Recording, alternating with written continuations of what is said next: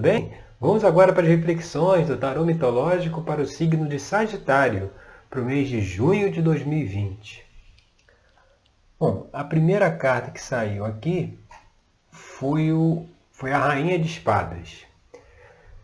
A, a Rainha de Espadas ela traz a mensagem é, de uma pessoa independente, que, que faz as coisas por conta própria, que, que tem iniciativa, que rompe padrões, rompe barreiras, está sempre em frente. Né? Então, essa energia de realização, de ação, de superar padrões, de independência, ela está disponível aí para o mês de junho, para que se possa fazer, que se possa realizar. Mas tendo um cuidado com o perfeccionismo, você, você colocar valores, colocar ideais muito altos, muito altos, muito acima do que é possível alcançar. O perfeccionismo ele, ele, ele traz consigo também uma certa angústia, uma certa paralisia, porque, porque só serve se for feito daquele jeito.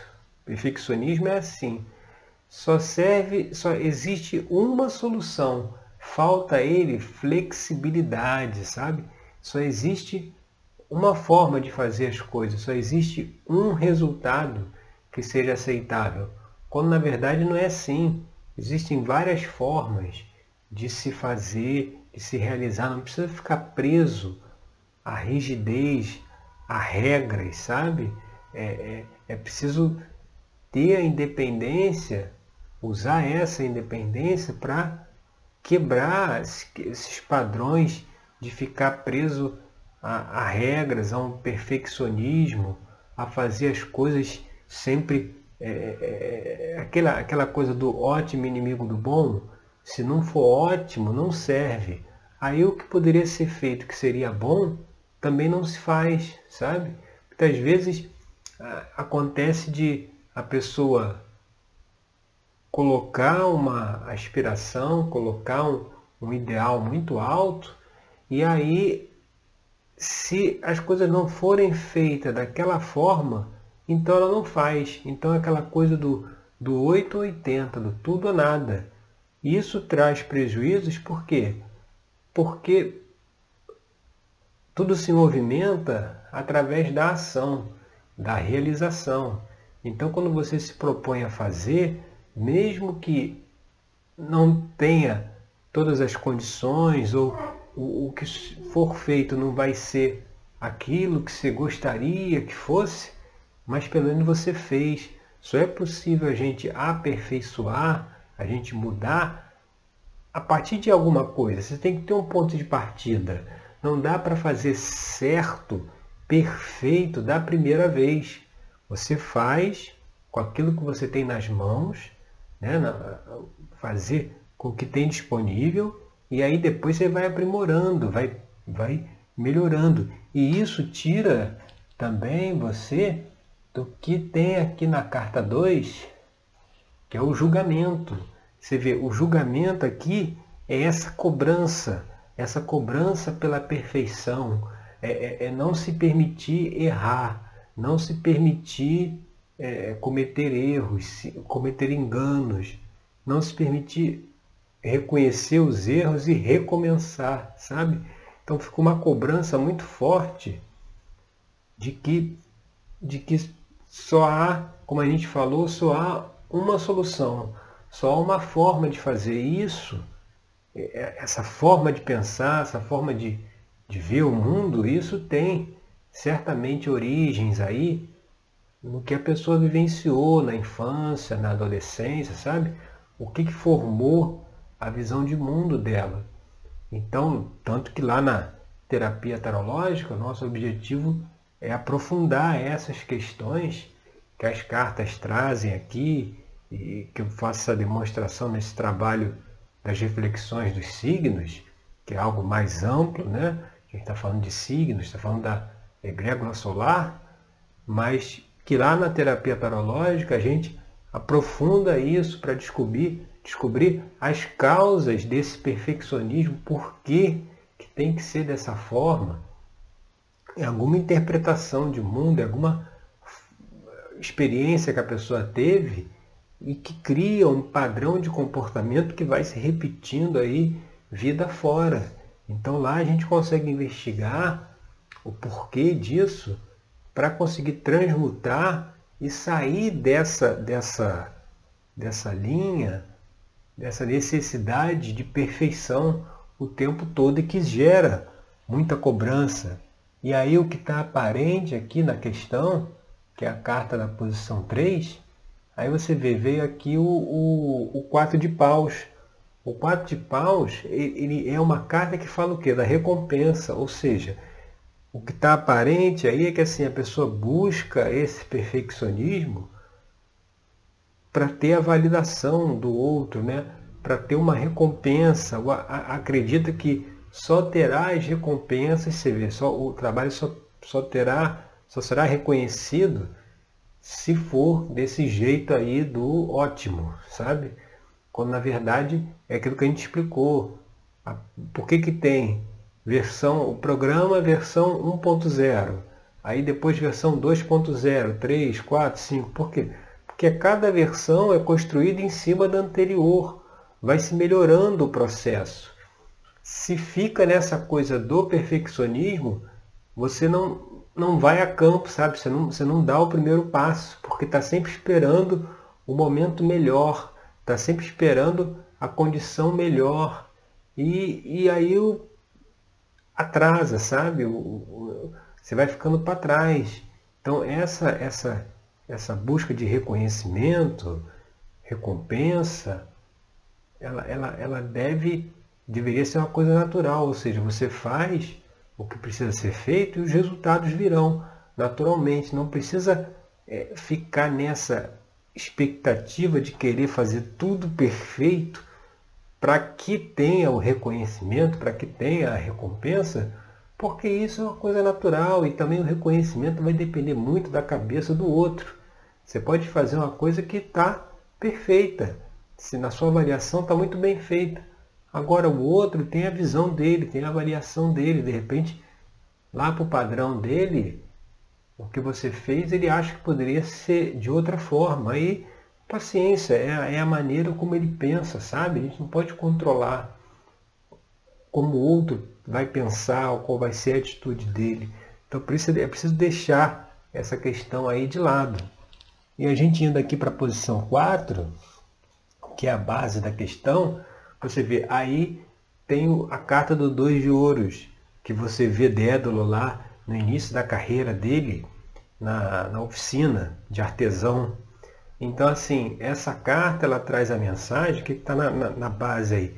Esse perfeccionismo provavelmente está ligado ao trabalho, está ligado ao que a pessoa realiza, ao que a pessoa faz, sabe? Então, tem que sempre ser um trabalho bem feito. Não estou dizendo que com isso vai fazer as coisas de qualquer jeito, vai fazer as coisas sem pé nem cabeça, não é isso. Mas é buscar o equilíbrio entre aquilo que pode ser entregue neste momento, com as condições que se tem hoje, e aquilo que vai poder ser entregue no futuro a, a partir do desenvolvimento daquilo que é feito. É aquela coisa de querer lançar logo a versão final, sabe? Só que a versão final ela não é lançada na primeira vez, viu? Os programas aí de computador, de celular, tem sempre atualização o tempo todo para se fazer. Por quê? Porque tudo é uma construção, tudo é um processo. Então, nessas questões aí de trabalho, é preciso deixar isso de lado, é preciso agir. O dois de ouros aí dela está pronto para ação, aí está com as ferramentas nas mãos. É preciso agir e fazer o melhor que você pode fazer neste momento. E o perfeccionismo ele é uma coisa lá na frente, entendeu? A aperfeiçoação é um processo, não é o, o ponto final. O perfeito não é ah, você entregou e está perfeito aqui agora. Não. Tudo é um aperfeiçoamento, é um processo com o passar do tempo vai se aperfeiçoando, vai se adaptando, sabe? Não adianta querer ter o processo lá no final, agora, sabe? Porque senão não, não faz nada, fica parado, fica adiando sempre a ação, né? E aqui no, no, na influência do passado, que é aqui a carta 5, você vê o Ás de Ouros. O Ás de Ouro aqui é representado pelo deus Poseidon, que é o senhor da terra, senhor dos mares, né? Era a ele, quando, quando, quando tinha um terremoto ou, um, maremoto, é, se atribuía que o Deus estava com raiva, né? Deus ele tinha essa característica mais impulsiva, né? Aquela que é, é, de repente explode, sabe? Então, o que tem que ser deixado para trás, como influência do passado, é exatamente isso. Quanto que, entendeu? Muitas vezes, pelas coisas não saírem do jeito que você gostaria, não saírem talvez perfeitas como deveria ser na sua opinião, aquilo te, te chateou, fez com que você estourasse, fez com que tivesse uma reação desproporcional de, de raiva, né? de, é, de querer largar tudo para o alto, entendeu? Não querer fazer mais nada, uma impulsividade porque as coisas não saíram daquele jeito que você queria ou que você planejou que fosse. Então, quantas vezes essa impulsividade já trouxe problemas, já trouxe dificuldades, e é preciso justamente deixar isso de lado é, superar, sabe? Porque superando isso, você vê, aí ele sai do Ás e para outra ponta ele vai lá para a Rainha de Ouros, né? Olha o salto que dá. A Rainha de Ouros, você vê, já é completamente diferente do que a Rainha de Espadas. A Rainha de Espadas, você vê que o ambiente onde ela está é um ambiente é, seco, inóspito. Já a Rainha de Ouros é um ambiente próspero, olha, os campos verdes, ela senta num, num trono de ouro. A, de, a, Rainha de Espadas está num trono de prata aqui. Ela não, está no, no, trono de ouro com a, um, um cacho de uvas na, na, nas mãos. A uva ela representa a prosperidade, né? a abundância. Está mostrando que se mudar essa percepção, essa cobrança, pelo ótimo sempre, aí é que chegará no caminho da prosperidade, no caminho onde a energia flui livremente. A rainha de ouros, a, a rainha Onfale, era, era uma rainha assim que muito amada pelo seu povo, estava sempre preocupada com as questões do, das pessoas, era generosa, ela ajudava, você vê, ela não tinha essa coisa do julgamento, da cobrança, de que as coisas têm que ser como eu quero, não. Ela conseguia ver o que era melhor para todos. Então, falta ter essa, falta trazer essa característica, sabe? Se avaliar isso que a gente está falando, o que, que vem como influência do futuro? É na sua personalidade você conseguir acolher, aceitar a opinião alheia, se preocupar com a opinião do outro, não ficar só nessa coisa de só a minha opinião que, que, que vale, e isso, desenrolar disso, a gente vai agora então lá para a carta 7, que é a extensão aqui da carta 1, você vê a carta do enforcado. A carta do enforcado, o que, que, ela, o que, que ela traz aqui nesse contexto? É o abandono do controle. Você vê aqui, representando Deus Prometeu, ele está de cabeça para baixo, ou seja, ele está desarmado. Ele não, ele não controla nada. Entendeu? Ali, ele, é, é, é, você percebe que na vida a gente precisa agir, precisa fazer o nosso melhor com as condições que a gente tem, sem querer controlar a situação. Então, o que vai desdobrar disso aí, de deixar esse perfeccionismo de lado, é justamente ver a vida de uma outra forma, de um outro ângulo, é, olhar para situações, para possibilidades que não estão sendo vistas, por quê? Porque se prende nisso que a gente já falou, só tem um caminho certo, só pode fazer de um jeito. E aí isso é que traz as dificuldades, problemas. E a gente indo agora para a posição 8, que é aqui a carta o ambiente externo, né? o ambiente que se encontra, vem a carta da morte. A carta da morte, lá, isso aí já, toda vez que ela sai, a gente tem que explicar, né? Que isso aí não tem nada a ver com morte física. A morte é, é uma transformação, é deixar morrer o velho para que nasça o novo. Ou seja, deixa morrer esse velho comportamento aí, perfeccionista, para que nasça um novo comportamento, uma nova forma de se relacionar, de agir, muito, tem muito a ver aqui com a forma de ser da rainha de ouros, né? Totalmente diferente aí da rainha de espada. Então, o momento, o ambiente está propício para essa mudança, para fazer essa reflexão, para deixar isso de lado, sabe? É, é, é o que está se abrindo. E, e, ao fazer isso, você vê a carta seguinte aqui, que é a carta 9, é o As de Paus. O As de Paus aqui representando Zeus, o, o pai dos deuses. Zeus está com o velocino de ouro aqui no seu ombro, com, com o globo da Terra aqui na mão dele. Ou seja, o As de Paus ele é a energia para realização, para criatividade, para ação. Você vê, deixando essas amarras do perfeccionismo de lado, o que, que vem? Pela frente. É uma energia de realização, de ação, novas ideias, novos objetivos, novas iniciativas que só vão se disponibilizar quando essas amarras aí ficarem para trás. E deixando essas amarras para trás, você vê aqui na posição 10, que é o, a situação futura aí, é o, o término, dessa análise é o 10 de copas, que é a carta assim que representa a felicidade total, a alegria total. Aí Psique está de mão dadas com Eros e é o momento que eles ascendem ao Olimpo. Ou seja, é um nível de consciência totalmente em paz, em tranquilidade, feliz, alegre, sabe? Equilibrado.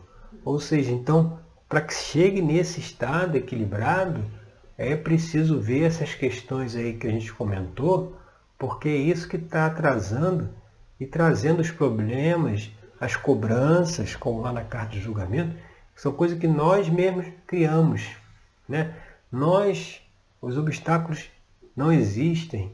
Nós é que criamos, é que colocamos ou obstáculos que impedem, que dificultam inclusive o nosso caminhar, o nosso trabalho. Então é preciso tirar isso para poder chegar nesse ponto aí final aí, nessa conclusão do mês, de realização, de, de plenitude, de tranquilidade, sabe? Justamente por deixar de lado esses velhos padrões, tá certo?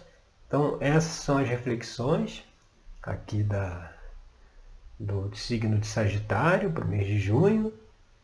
Você, toda vez que quiser saber quando uma nova reflexão dessa, ou um novo vídeo também da série de autoconhecimento, onde eu exploro algum, alguns conceitos emanados aí pelas cartas do tarô, você pode se inscrever aqui no canal, tem um, tem um link aqui, o um botão aqui embaixo, você se inscreve, aperta lá um sino, que é todas as notificações, que aí sempre que tiver aí um vídeo novo, você vai poder assistir, vai, vai ser avisado, né? Justamente para fazer também essa reflexão, porque a gente precisa muitas vezes parar um pouquinho dessa correria do cotidiano e refletir sobre o que a gente está fazendo. E essa possibilidade de reflexão é o objetivo aqui desse trabalho, sabe? De sair tirar as pessoas aí da correria, eh, das situações do cotidiano e trazer elas mais para o silêncio, para a reflexão, justamente para ver determinados comportamentos que precisam alterar, tá certo? Então agradeço aí pela sua companhia e até o nosso próximo encontro com mais uma reflexão aí do tarô mitológico, tá certo? Até lá!